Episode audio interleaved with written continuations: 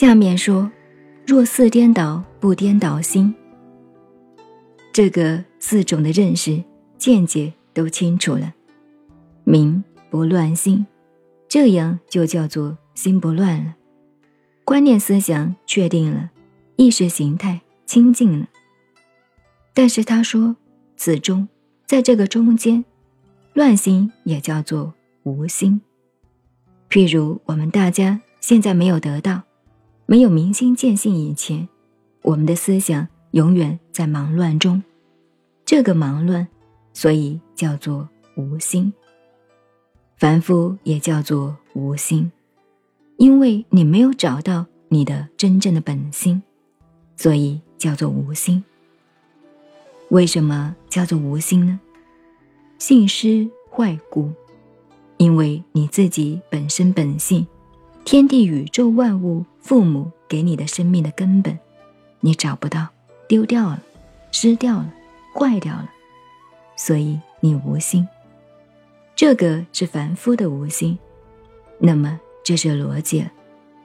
这是无心的定义，是凡夫，所以也叫做无心。因为你没有明心见性以前，你的根本生命，妈妈没有生你以前，父母。未生以前，此心从何来？你也不知道。死后究竟真的有没有，也不知道，毫无把握。所以凡夫叫无心人。他下面一个比喻给你听：如世间见心狂乱者，便言此人是无心人。为什么这样叫做无心呢？等于我们社会上看那个神经病的，自己都忘记了乱讲话，嘴巴跟脑子连不起来，乱讲神经病的，心狂乱的。我们看到这种人，不要见怪了，他是没有心的，因为他是神经病颠倒了，神经就颠倒了，颠倒了就是神经，就是黑白讲，黑白乱讲的没有道理。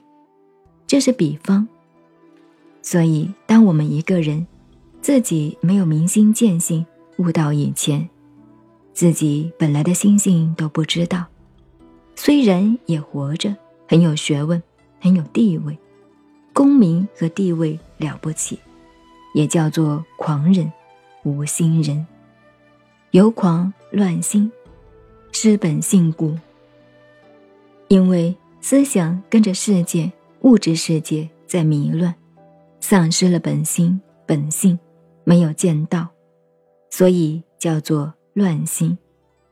于此门中诸导乱心，就叫做无心地。在这一部分来讲，拿这个立场来说，所以所有的人没有明心见性悟道以前，都叫做无心人。为什么无心呢？掉了你的本心了。若不乱心，如果找回明心见性，找到了自己的本心、本性的本来面目了，那个叫做有心地了。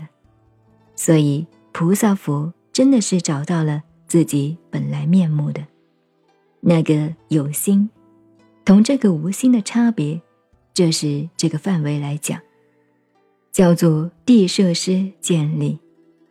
就是说，把这块画一个范围，两个假设的范围，我们这样分别逻辑分析给你听就清楚了。